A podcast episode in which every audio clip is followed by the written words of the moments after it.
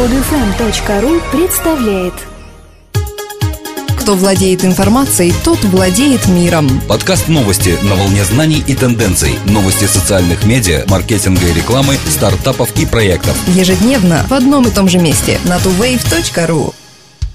Здравствуйте! Сегодня 3 апреля 2012 года и в студии мы Дмитрий и Елена.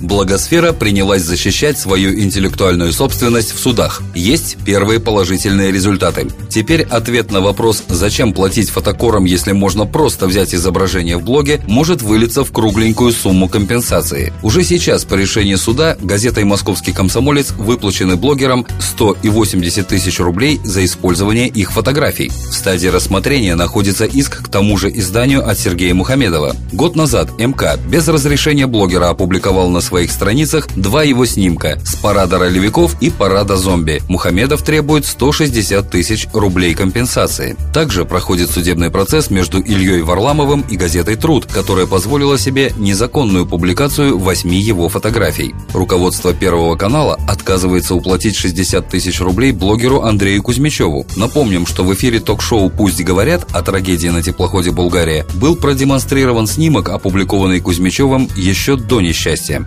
Поскольку проблемы защиты интеллектуальной собственности все острее поднимаются в сети, стоит ожидать, что количество таких исков к средствам массовой информации будет только расти. Компания MasterCard Worldwide объявила, что собирается приостановить работу своего веб-сайта MasterCard Marketplace в июне и открыть его заново в июле через приложение Facebook. Веб-сайт электронной коммерции MasterCard Marketplace был запущен два года назад как интернет-магазин, который предлагает держателям карточек MasterCard скидки и продает товары более 25 тысяч торговцев, зарегистрированных на сайте. Держатели карточек, которые совершают покупки на сайте Marketplace, зарабатывают баллы, которые затем могут обменять на товары. Как недавно было объявлено, с июля сайт будет работать только через приложение в Facebook. Покупателям, которые успели накопить баллы, установлен конечный срок, до которого они могут их использовать. В приложении для Facebook они не перенесутся. В компании MasterCard отказались комментировать решение перейти с веб-сайта в Facebook. Хотя о причинах несложно догадаться, ведь согласно исследованию eMarketer, 142 миллиона человек в США, а это половина населения страны, имеет аккаунты Facebook. Сайт скидок Guild устроил распродажу через Pinterest. В основу новой акции положен старый прием скидочных сервисов. Дисконтная цена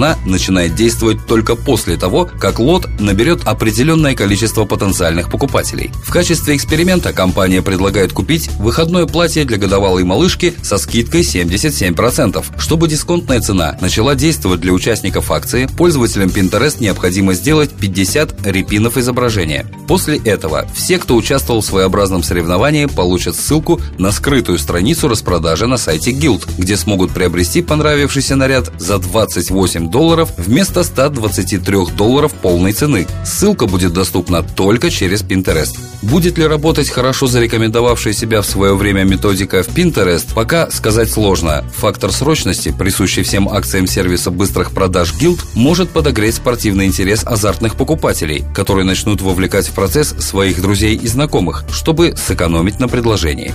Музыканты из группы YouTube стали инвесторами Dropbox. О том, что Bono и The Age являются инвесторами облачного сервиса хранения данных, стало известно из сообщения самого стартапа в Twitter. И если Bono уже давно известен как технологический инвестор, то для The Edge это, возможно, первый опыт. Боно впервые предстал перед публикой как индивидуальный инвестор. До этого все его вложения в высокотехнологичные компании осуществлялись через Elevation Partners. Среди ранних инвестиционных объектов Боно – Facebook, Forbes, MarketShare, Move и Yelp.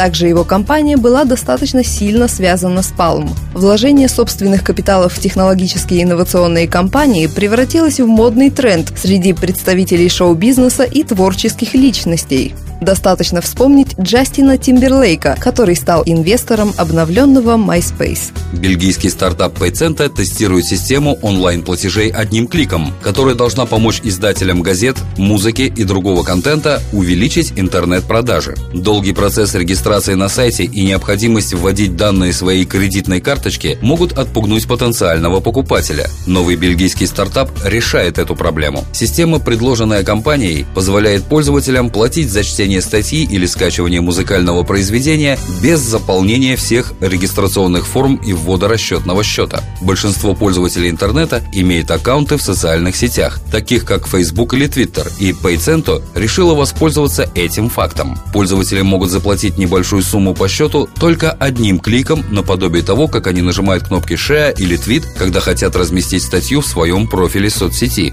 Система будет работать, если пользователи создадут аккаунт в PayCento, а затем привяжут его к своим аккаунтам Facebook, LinkedIn или Twitter. ЦИК России направил руководству Twitter официальный запрос на блокировку поддельного аккаунта Чуров Раша, вещающего якобы от имени главы Центра избиркома. Twitter довольно быстро отреагировал на запрос, и вчера после 10 вечера в микроблоге Чурова уже было пусто. Однако вскоре обнаружилось, что блог был просто перенесен и переименован. Теперь аккаунт называется Чудов Russia и ведет его якобы некий Владимир Чудов, известный специалист по выборам из Москвы. Все записи старого аккаунта сохранены, равно как и фолловеры. Учетная запись Чуров Russia была создана за несколько месяцев до выборов президента России, когда страну захлестнули протестные настроения. До этого в Твиттер уже существовал аккаунт Kermlin Russia, президент Роисси, популярный микроблог, публикующий сатиру на действия властей России. Однако поддельный аккаунт Чурова отличался тем, что использовал настоящее имя и реальную фотографию главы ЦИК, а также его действующую электронную почту и официальный сайт ведомства. Правила Твиттер допускают создание сатирических микроблогов, но если аккаунт использует реальные данные и фотографии человека, которые на самом деле не имеют никакого отношения к содержанию блога, то формально он нарушает правила сервиса и подлежит удалению.